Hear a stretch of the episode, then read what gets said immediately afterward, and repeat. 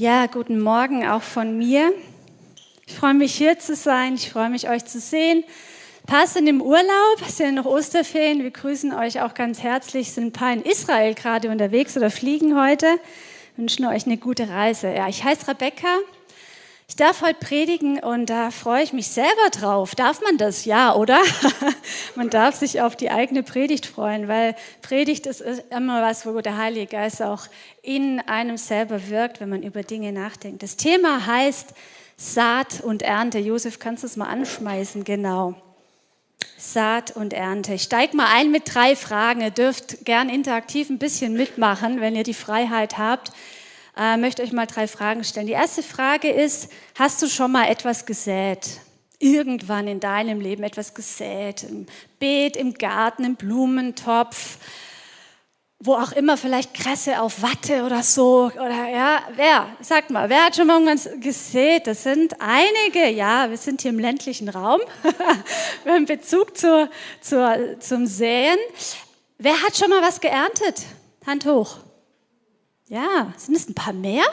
Ich weiß nicht, muss mal analysieren. Und wer hat schon mal das geerntet, was er gesät hatte? Okay, das sind ein paar wenige, das ist ganz spannend, aber einige, die haben durchgehend gestreckt, die haben gesät, die haben geerntet und sogar das Gesäte war dann in der Ernte irgendwie noch kausal verwoben. Wir stellen fest, es gibt einen Zusammenhang zwischen Saat und Ernte. Und Saat und Ernte, das ist ein, nicht nur ein biologisches Gesetz, Naturgesetz, es ist ein geistliches Naturgesetz. Das Bild von Saat und Ernte, das zieht sich durch die Bibel vom Alten Testament, wo Gott sagt zu Noah, als er auf diesem Berg gestrandet war, das Wasser weg war, es soll nicht aufhören, Saat und Ernte. Und so wie dieses biologische Prinzip nicht aufhören wird, so ist auch dieses geistliche Prinzip von Saat und Ernte ein ganz, ganz wichtiges. Und ähm, ich habe euch mal was mitgebracht hier. Das sieht man schlecht. Ich lasse mal durch die Reihen gehen. Ist ja nicht mehr Corona, wir können jetzt wieder Gegenstände weitergeben. Genau. Und ich zeige es aber auch nochmal hier auf, auf der, äh, an der Wand in vergrößert, was das ist. Wer weiß, was das ist, ratet mal. Flachs oder Senf? Senf oder Senf. Mit M und PF, Senf. Das sind Senfkörner. Das Senfkorn ist eins der kleinsten Samenkörner. Und wenn ihr das mal so durchgebt, gleich dieses Beutelchen mit diesen Senfkörnern, seht ihr, das sind ganz, ganz kleine Kügelchen. Hier rechts sehen wir die Senfpflanze. Das Krasse bei Senf ist, und Jesus nimmt auch die, Senf, die Senfkörner gerne als Beispiel, ist, dass Senf als Korn, als Saatkorn sehr, sehr klein ist, aber die Senfpflanze bis zu zwei Meter hoch wird. Der schwarze Senf wächst bis zu zwei Meter hoch. Marco fragte mich heute Morgen, was hast du denn hier mit diesen Senfkörnern vor? Ich so, die sträuchen nachher im Garten aus. Sagt er, untersteh dich, das zu tun. Nein, werde ich natürlich nicht. Ähm, aber das ist so irre. Und was noch verrückter ist beim Senf, ist, dass pro Pflanze, ich hätte es kaum geglaubt, pro Pflanze 25.000 Senfkörner wieder hervorgehen. Pro Pflanze. Was eine Rendite, oder? Was eine Multiplikation, ein Körnchen, 25.000-fache Rendite. Ab jetzt werdet ihr alle Senf anpflanzen. Und wenn schon dieses biologische Phänomen, das es so faszinierend ist, wie stark ist dann dieses Prinzip, wenn wir es anwenden auf unser Leben? Wie viel Kraft kann es entfalten, wenn wir dieses Prinzip von Saat und Ernte kennen und in unserem Leben anwenden? Ich möchte kurz beten und dann steigt man den Bibeltext ein, um den es heute gehen soll. Der Vater im Himmel, so wie Nils vorher schon gebetet und gesagt hat, du bist der Schöpfer des Himmels und der Erde. Du bist der Anfänger und der Veränder. Und du bist unser Schöpfer. Und du weißt genau, was wichtig für uns ist. Und du kennst uns und du weißt, in welcher Lage wir gerade stecken. Und ich traue es dir zu, Heiliger Geist, dass du heute Morgen in diesem Thema jedem und jeder genau die Wahrheit aufschließt, die gerade relevant ist. Und dass es Frucht bringt, genau um was es heute geht, nämlich Saat und Ernte, Frucht zu bringen. Und so wirke du jetzt, Heiliger Geist, in aller Freiheit und zeig du uns auf, Vater im Himmel, was du meinst mit diesem Saat- und Ernteprinzip. Amen. So, wir steigen ein. Der Bibeltext von heute, das sind vier Verse. Die stehen im Galaterbrief, im Neuen Testament in der Bibel und ich lese die einfach mal vor. Paulus schreibt hier, täuscht euch nicht. Gott lässt keinen Spott mit sich treiben. Denn was der Mensch sät, das wird er auch ernten. Wer auf den Boden seiner selbstsüchtigen Natur sät, wird von seiner Selbstsucht das Verderben ernten. Aber wer auf den Boden von Gottes Geist sät, wird von diesem Geist das ewige Leben ernten. Lasst uns daher nicht müde werden, das Rechte zu tun. Denn wenn die Zeit da ist, werden wir die Ernte einbringen. Wir dürfen nur nicht vorher aufgeben. Solange wir also noch Zeit haben, wollen wir allen Menschen Gutes tun vor allem aber denjenigen, die durch den Glauben mit uns verbunden sind. Bevor wir nochmal durch den Text gehen und ich euch ein paar Merkmale von diesem Saat- und Ernteprinzip mitgeben möchte, will ich diesen Text in den Kontext stellen. Kontext ist König. Wenn wir Bibel lesen, ist es immer hilfreich zu gucken, wo steht dieser Text, was steht davor, was steht danach, dass wir es auch richtig auslegen können. Paulus schreibt diesen Brief an die Galater circa 20 Jahre nach Jesu Tod und Auferstehung. Wir haben ja letzte Woche erst Ostern gefeiert. Genau, ihr könnt euch vorstellen, das waren jetzt 20 Mal Ostern gefeiert und dann ungefähr schrieb Paulus diesen Brief an die Christen in Galatien. Galatien ist eine Region bei Ankara. Und er schreibt diesen Brief anlässlich einer Sorge, die er hat ähm, in Bezug auf diese Christen, denn die haben wohl irgendwann mal Jesus kennengelernt und sind in diese Freiheit gekommen, haben mit Jesus gelebt, in die befreiende Kraft des Evangeliums erlebt und dann sind sie abgerutscht in Gesetzlichkeit. Dann sind sie wieder abgerutscht, irgendwelche Rituale, irgendwelche religiösen Formeln und Dinge umzusetzen, zu glauben, das bringt sie in den Himmel. Und Paulus ist ziemlich entsetzt und er rügt die ganz stark und er sagt, ihr unvernünftigen Galater, was macht ihr da? Und erklärt ihnen nochmal die Kraft des Evangeliums, sagt, ihr seid durch Glaube gerechtfertigt nicht. Durch Werke, nicht durch Rituale, nicht durch äußere Formen. Ihr seid berufen, ein Leben in Freiheit zu führen. Dann beschreibt er aber nochmal, dass diese Freiheit uns auffordert, ähm, sie nicht zu missbrauchen, sondern die Frucht des Geistes hervorzubringen. Und in diesem letzten Kapitel, wo unser Text jetzt steht, da fasst er das Ganze nochmal zusammen und bringt es auf den Punkt und sagt, was heißt das denn konkret? Und er beschreibt diesen Zusammenhang zwischen unserem Verhalten, was wir tun, wie wir leben und das, was am Ende rauskommt. Wir gucken uns jetzt gleich diese Merkmale an. Ich habe da sechs Stück identifiziert. Es gibt wahrscheinlich auch noch mehr. Ich will, ich will dir noch einen Tipp mitgeben, wenn du zuhörst. Entscheidend sind nicht meine Worte. Äh, es geht darum, welche Worte Gott zu dir spricht. Und ich glaube, dass es an sehr unterschiedlichen Stellen sehr unterschiedliche Wahrheiten sind, weil das Thema ist sehr komplex und man könnte über jedes dieser Merkmale eine eigene Predigt halten. Also hör darauf, wo du merkst, da springt dich etwas an. Und manchmal springt uns etwas an, wo wir sagen, ja genau, das ist genau die Wahrheit gerade. Yes. Manchmal springt uns etwas an, wir sagen, boah, das ärgert mich jetzt. Das ist total blöd. Dann kann es aber auch sein, dass Gott durch sowas zu dir spricht. Egal was es ist, nimm es mit, verarbeite es, geh da rein. Und ich habe euch heute auch ein kleines Handout sogar gemacht, weil das so ein Riesenthema ist. Und ihr könnt gern, wenn ihr wollt, am Ende der Predigt hinten beim Technikpult euch so ein Zettelchen mitnehmen. Das sind nochmal alle wichtigen Sachen drauf. Das ist auch verlinkt hier. Wenn ihr online zuguckt, könnt ihr euch das runterladen. So. Erstes Merkmal. Wer ist denn der Urheber von Saat und Ernte? Wer hat's erfunden? In Vers 7 lesen wir, täuscht euch nicht. Gott lässt keinen Spott mit sich treiben. In anderen Übersetzungen heißt, irret euch nicht, Gott lässt sich nicht spotten oder macht euch nichts vor oder meint nur nicht, ihr könntet euch über Gott lustig machen. Also, das ganze Ding kommt von Gott. Gott hat dieses Prinzip gemacht. Gott ist der Schöpfer aller Zusammenhänge. Gott ist der Schöpfer aller biologischen, physikalischen, sozialen, psychologischen und so weiter Gesetzmäßigkeiten. Und dann könnt ihr euch darauf verlassen, dass er weiß, wie es funktioniert, weil er hat sich's ausgedacht. Und das Ding ist ja, wenn ich sage, dieses Prinzip Saat und Ernte ist wie so ein Naturgesetz. Wie ist es mit Naturgesetzen? Die kann man ignorieren. Man kann sagen, ich glaube nicht an das Naturgesetz der Schwerkraft. Bis jetzt habe ich es nie erlebt, irgendwie, keine Ahnung, gut unterwegs war, vielleicht auf dem Mond.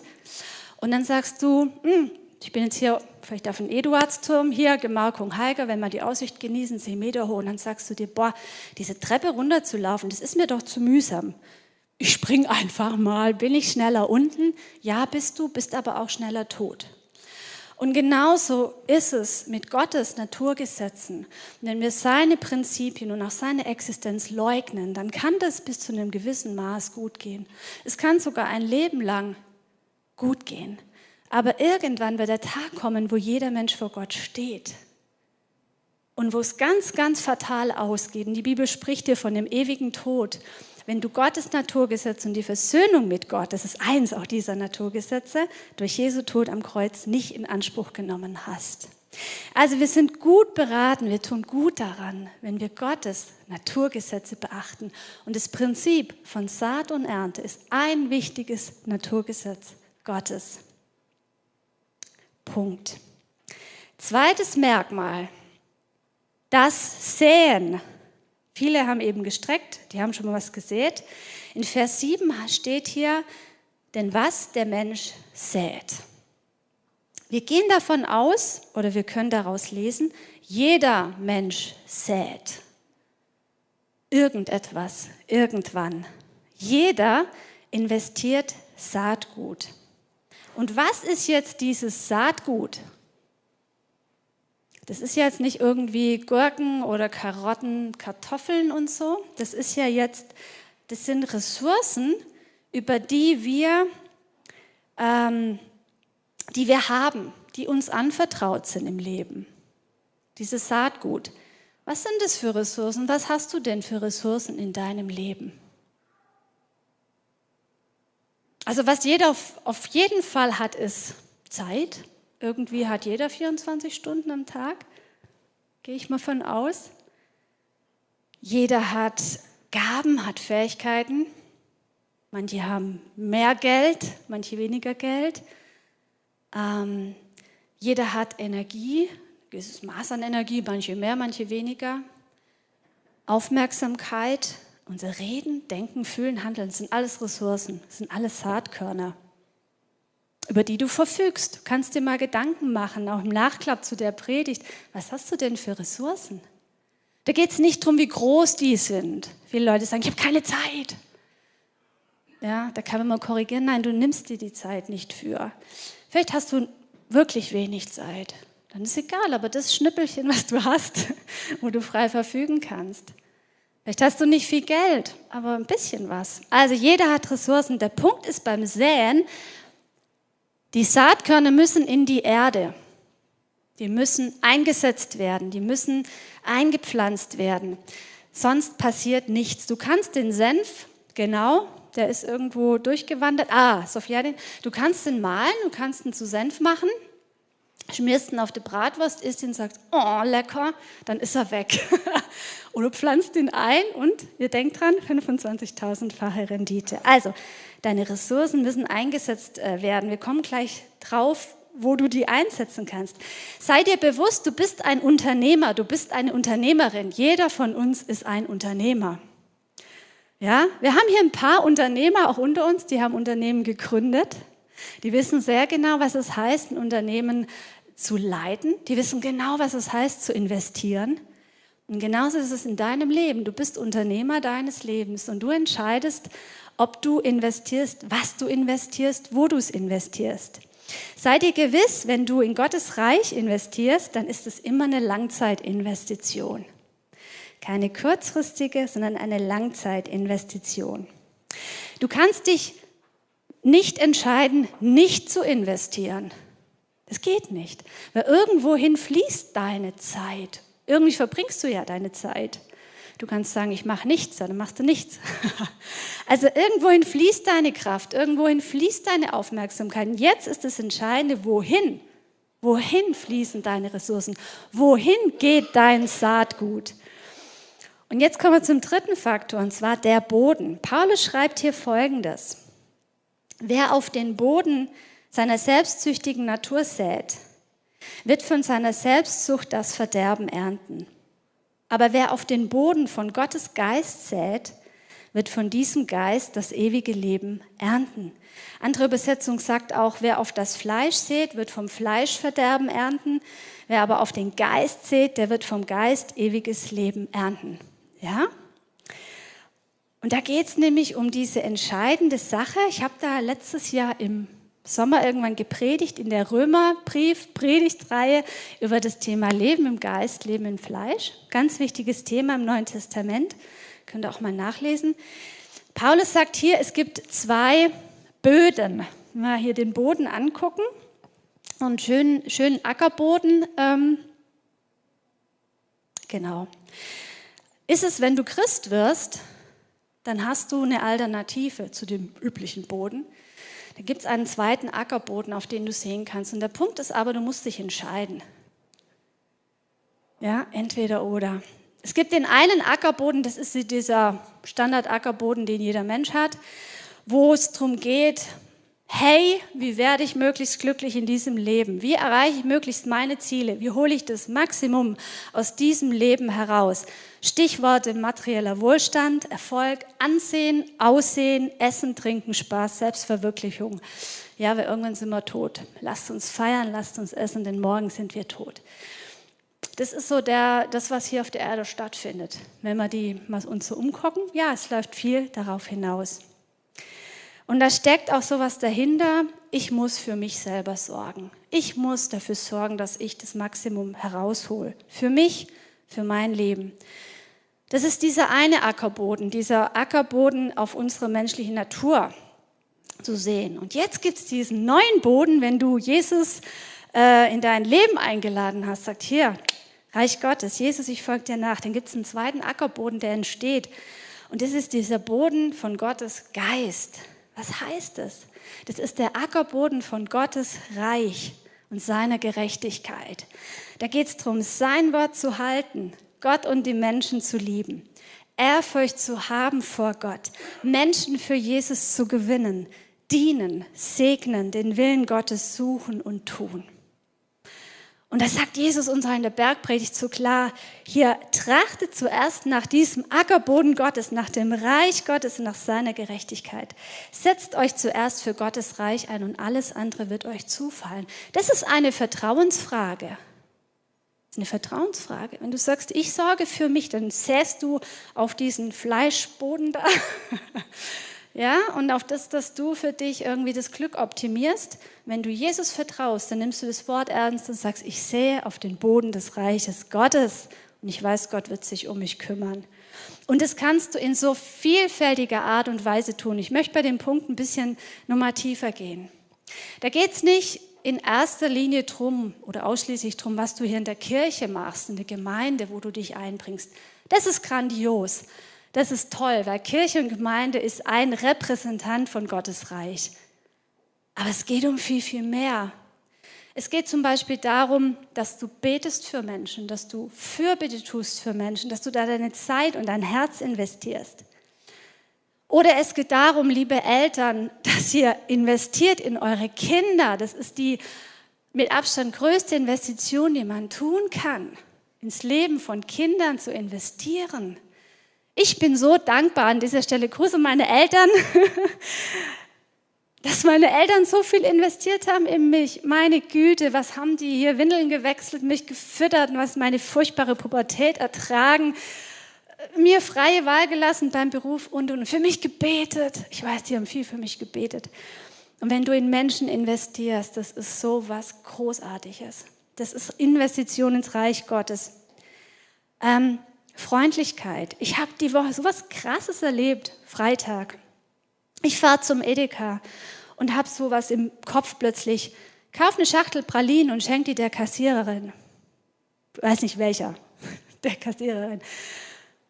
Und dann dachte ich, ja gut, kann man machen. Ich meine, das ist jetzt kein so großes Risiko gell, vom Invest. Ein paar Euro investiert oder vielleicht doof angeguckt von denen, die noch mit in der Schlange stehen.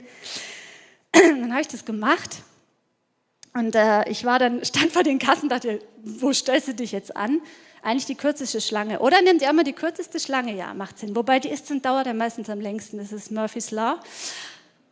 Aber Heilige Geist hat mir, nee, nimm nicht die kürzeste Schlange, nimm die da. Okay, die hinter mir dachte schon, okay, wie doof ist die? Die stellt sich an die längere Schlange. Dann habe ich mein Zeug bezahlt und dann habe ich, echt, ich komme mir so doof vor. Und dann habe ich der Kassiererin diese Pralinen hingeschoben und gesagt, die sind für Sie. dann kriegt die Tränen in die Augen und sagt, danke, heute ist mein letzter Tag, ich habe gekündigt.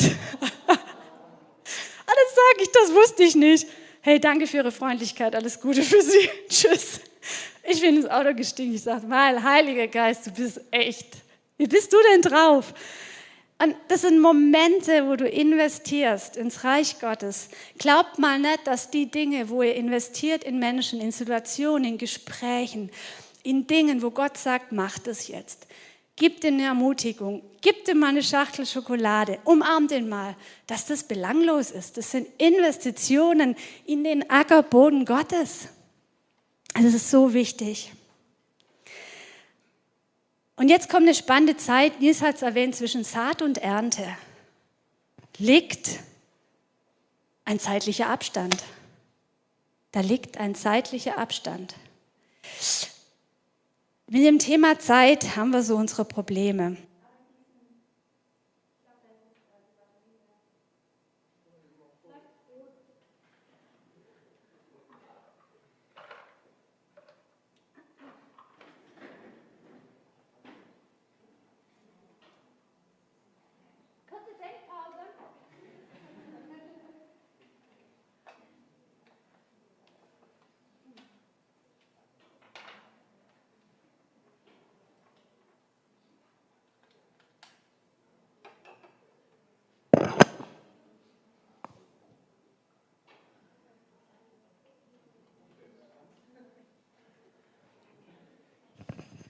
Ja, das hört sich gut an.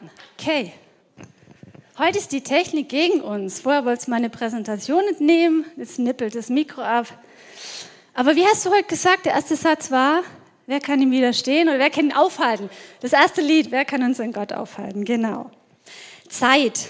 Also in Vers 9 schreibt Paulus, denn wenn die Zeit da ist, werden wir die Ernte einbringen. Oder denn zur bestimmten Zeit, denn zur gegebenen Zeit. Oder denn zu seiner Zeit werden wir die Ernte einbringen. Das finde ich eine gute Übersetzung. Denn zu seiner Zeit werden wir ernten. Das heißt, Gott bestimmt den Zeitpunkt der Ernte. Das ist manchmal schwer auszuhalten. Wie ist es denn mit Zeit? Wir würden ja so gerne wissen, wenn wir sehen, wann kommt die Ernte. Im Natürlichen wissen wir das in der Regel. Ähm, aber auch da ist es höchst unterschiedlich. Ein Apfelbaum, habe ich recherchiert, braucht sieben bis zehn Jahre bis zum ersten Mal Äpfelchen dranhängen. Ja? Und die Antwort auf diese Frage, wenn ich investiere auf den Ackerboden Gottes, wann sehe ich die Ernte? Je nachdem. Je nachdem. Und das Ding ist, es vergeht immer Zeit. Aber dein Job ist es nicht, auf die Uhr zu gucken und sagen, ah, sondern darauf vertrauen, dass die Ernte kommen wird. Manchmal erfahren wir das Ergebnis der Investitionen ins Reich Gottes nach Jahren, nach Jahrzehnten oder erst im Himmel oder erst im Himmel. Das kann sehr gut sein. Und ich glaube, dass Menschen auch heute zuhören, die, die haben gerade echt ein Problem mit diesem Thema Geduld und Zeit. Die haben so viel schon gesät. Die haben so viel schon investiert in andere Menschen, in Gemeinde, ins Reich Gottes, in weiß was ich.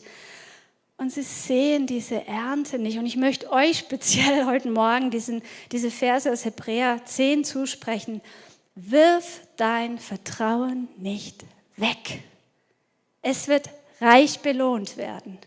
Es wird reich belohnt werden. Geduld aber hast du nötig, dass du das Verheißene erlangst. Geduld aber hast du nötig. Mein Papa hat drei Berufe. Hatte. Einen hat er noch, zwei ist er schon pensioniert. Der ist Lehrer, der ist Gemeindegründer und Gemeindeleiter und er ist Landwirt. Und als ich mit ihm, also als ich ihm erzählt habe, was ich predige, das ist auch sein Herzensthema als Landwirt, ganz klare Kiste, sagt er, mit dem Thema Zeit ist so eine Sache am liebsten, also er hat es nicht auf Hochdeutsch gesagt, er hat es auf Schwäbisch gesagt, am liebsten würde man direkt mit dem Mähdrescher hinter der Sämaschine herfahren. Und das Bild fand ich so gut. Ja, genau, oder? So geht es uns doch. Wir investieren, wir machen, wir buttern irgendwie rein und sagen, jetzt, hier, hoch, komm, Weizen, zack, Mama, Apfelbaum, hier. Und so funktioniert es nicht. Es vergeht Zeit. Es vergeht Zeit. Und Geduld das ist kein populäres Thema in der heutigen Zeit. Es muss alles schnell gehen, instant, instant, genauso. Ähm, alles, was Zeit braucht, ist unsexy. Aber ich möchte dich ermutigen, stell dich auf die Zusage Gottes, dass wenn du auf seinen Ackerboden säst, ins Reich Gottes investierst, dass es Ernte geben wird. Und sei dir bewusst, ein Großteil von Wachstum geschieht unter der Erde. Ist das schon aufgefallen? Ja, und dann siehst du von außen nichts, nichts. Glaub doch mal nicht, dass da unter der Erde nicht was keimt und was, was wächst und was hochdrückt, was irgendwann mal durchbrechen wird. Hab Geduld. Der fünfte Punkt hängt damit ganz eng zusammen, das Dranbleiben. Also Geduld ist nötig, aber auch dranbleiben. Also nicht nur daneben sitzen, warten, sondern Paulus schreibt hier in Vers 9, lasst uns daher nicht müde werden, das Rechte zu tun. Lasst uns nicht aufhören, das Gute zu tun. In Vers 10 sagt er, solange wir noch Zeit haben, wollen wir allen Menschen Gutes tun. Dranbleiben. Um mal im Bild dieser Saat und Ernte zu bleiben, ähm, du säst ja nicht nur einmal, du säst in deinem Leben an verschiedenen Stellen. Du investierst an verschiedenen Stellen. Ja, und das machst du nicht nur einmal, sondern das machst du mehrfach. Und nach dem Säen kommt die Pflege. Es gibt auch einen Part, wo du vielleicht den Auftrag hast zu pflegen, wo du vielleicht mal Unkraut rauszupfen musst, wo du nach deinem Beet guckst und schaust, oh, die Schnecken, die Schnecken waren da. Ich sollte vielleicht mal einen Schneckenzaun, gibt es sowas, bauen, eine Schneckenmauer. Ähm, was glaubt ihr, wie oft ähm, mein Papa als Landwirt, wenn der gesät hatte, sagt, ich gehe mal zu den Äckern, ich guck mal. Ja, dann stellen sich die Landwirte, stellen sich dann gucken über Feld und gucken, ey, ist alles in Ordnung. Und ähm, der Punkt ist, ähm, in der, in der Bioland-Landwirtschaft, also das war noch vor Jahren, da war das noch gar nicht in, mein Papa auf Bioland umgestellt. Was glaubst du, was da alles wächst zwischen dem Dinkel? Haha, ist eine bunte Vielfalt. Und dann durften wir auch als Kinder und Jugendliche mal ein bisschen Ampfer ziehen, ein bisschen Disteln stechen. Oh, das macht richtig Spaß. Und es kann sein, dass in deinen Investitionen, in deinem Leben auch mal Pflege nötig ist. Dass du nicht nur siehst, sondern dass du dem Thema nochmal hinterhergehst. Ja, dass du dran bleibst, dass du nochmal danach schaust. Und dann ist auch was ganz Wichtiges, bevor wir gleich zum Ernten kommen, dass du schaust, wann ist es reif? Das ist die spannendste Zeit ja, in der Landwirtschaft, wo geguckt wird, ist es reif, noch nicht ganz, äh, überreif soll es auch nicht sein. Was ist, wenn es regnet? Dann kannst du nicht ernten. Das ist ja auch der Punkt, wenn unser Ziel ist, dass Menschen zu Gott finden. Ist es das, was der Heilige Geist macht? Und dann gibt es manchmal so ganz viel Puzzleteile, Begegnungen oder Investitionen von Menschen in das Leben von dieser Person. Und irgendwann sagt der Heilige Geist, und jetzt ist die Zeit reif, jetzt ist die Ernte. Und dann ist irgendein Thema, dann ist irgendeine Situation. Und diese Person findet Jesus. Ja, das können wir erleben. Und da ist auch wichtig, dass wir von Gott hören, wann ist dieser Zeitpunkt da. Denn Bewe die Bewegung des Herzens, die Menschen dazu bringt, ihr Leben Jesus zu übergeben, das machen nicht wir, das macht der Heilige Geist. Und jetzt kommt die Ernte. Tada! Das Ernten. Es wird eine Ernte geben. Es wird einen Zahltag geben. Was der Mensch sät, das wird er ernten. Wer auf den Boden von Gottes Geist sät, der wird das ewige Leben ernten. Und wenn die Zeit da ist, werden wir die Ernte einbringen. Ein kleines Bild. Genau, Gruß an den Papi. Der hat genauso ein metrischer gehabt, so ähnlich. Ich weiß nicht, ob es das Modell war, aber auf jeden Fall Glas. Erntezeit ist das Highlight im Leben eines Landwirts. Die Saat hat Frucht gebracht, die hat sich multipliziert. Boah, der Senfbauer hier, der rechnet hier aus, 25.000-fach. Erntezeit ist der Zeitpunkt im Leben eines Christen, wo er vor Gott steht, vor Jesus steht. Und Jesus steht ihm gegenüber und er sagt, gut gemacht, gut gemacht. Gut gemacht, du treue und tüchtige Dienerin. Gut gemacht, du treuer und tüchtiger Diener. Und was ist jetzt diese Ernte? Für mich ist diese Ernte dreierlei. Das erste ist, wir haben mitgeholfen durch unser Leben, durch unsere Investitionen, dass Menschen Gott kennengelernt haben. Egal welches Puzzleteil wir waren. Aber dass wir diese Menschen im Himmel wiedersehen, was freue ich mich so darauf. Vielleicht werden wir Menschen im Himmel wiedersehen, wo wir mal eine flüchtige Begegnung hatten und dachten, boah, ich habe mit dem gebetet, oder ich habe für den gebetet oder ich habe, oh, oder. Und du warst ein Puzzleteil im Leben dieses Menschen. Und Gott setzt die anderen dazu und wir sehen die Person im Himmel wieder. Zweitens, das Reich Gottes, diese Ernte ist, dass sich dieses Reich auf dieser Welt vergrößert hat. Dass es sich vergrößert hat. Gottes Reich selber ist ja auch wie ein Samenkorn. Denkt mal, wie klein hat es angefangen? Wie klein, es hat sich über die ganze Welt ausgebreitet. Und das Reich Gottes ist Friede, es ist Freude, es ist Gerechtigkeit, es ist Befreiung für Menschen. Wir wollen, dass sich dieses Reich Gottes ausbreitet. Das ist Ernte. Und dann lesen wir auch in der Bibel, dass es einen himmlischen Lohn geben wird, den wir im Detail noch nicht kennen, den wir aber in Ewigkeit in der Nähe Gottes genießen werden. Hier geht es nicht um Werksgerechtigkeit. Wir sind gerecht gemacht durch Jesus, durch Glaube. Aber das ist das Fundament, das ist dieser Ackerboden, auf den wir aufbauen. Und du kannst dich entscheiden, was du investierst, wie viel du investierst. Ich komme zum Schluss. Ich möchte euch noch einen Buchtipp geben. Das ist ein total verranztes Buch, sehe ich gerade. Ich habe das gelesen, das heißt, das war dein Leben. Autoren sind Rick Howard und Jamie Lash. Ich habe dieses Buch gelesen, da war ich, glaube ich, so 17, 18. Und es ist ja eine krasse, anstrengende Zeit im Leben eines Menschen, so nach der Schule, wo du denkst, was um Himmels Willen mache ich mit meinem Leben? Und es ist ein guter Zeitpunkt, dieses Buch zu lesen, weil es darum geht, was sind die Dinge, die ähm, Schätze im Himmel sind wie es in der Bibel heißt, die in Ewigkeit Bestand haben. Investitionen auf diesen Ackerboden Gottes. Das hat mir sehr geholfen, Weichen für mein Leben zu stellen. Ich kann euch das gern verleihen. Ist ein bisschen eklig, aber man kann es noch lesen. Denn ihr wisst, es ist nicht entscheidend, was am Ende auf unserem, auf unserem Grabstein steht. Es gibt diese Übung, man soll mal überlegen, was willst du, was auf deinem Grabstein steht? Was willst du, was in deiner Beerdigung gesagt wird? Ja, ist auch eine gute Übung. Aber entscheidend ist das, was im Himmel das Feedback von Jesus sein wird zu dir über dein Leben.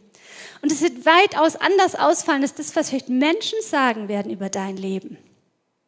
So, dürft gern schon nach vorkommen, nach vorne kommen, Musiker. Ich will nur mal kurz zusammenfassen, diese sechs Merkmale. Gott ist der Urheber von Saat und Ernte. Wenn du ernten willst, musst du säen. Du entscheidest, in was du investierst. Zwischen Saat und Ernte vergeht Zeit. Hab Geduld. Fünftens, höre nicht auf, Gutes zu tun. Investiere beharrlich ins Reich Gottes. Und sechstens, es wird eine Ernte geben. Und ich lese uns noch zwei Verse aus Psalm 126. Die mit Tränen säen, werden mit Freuden ernten.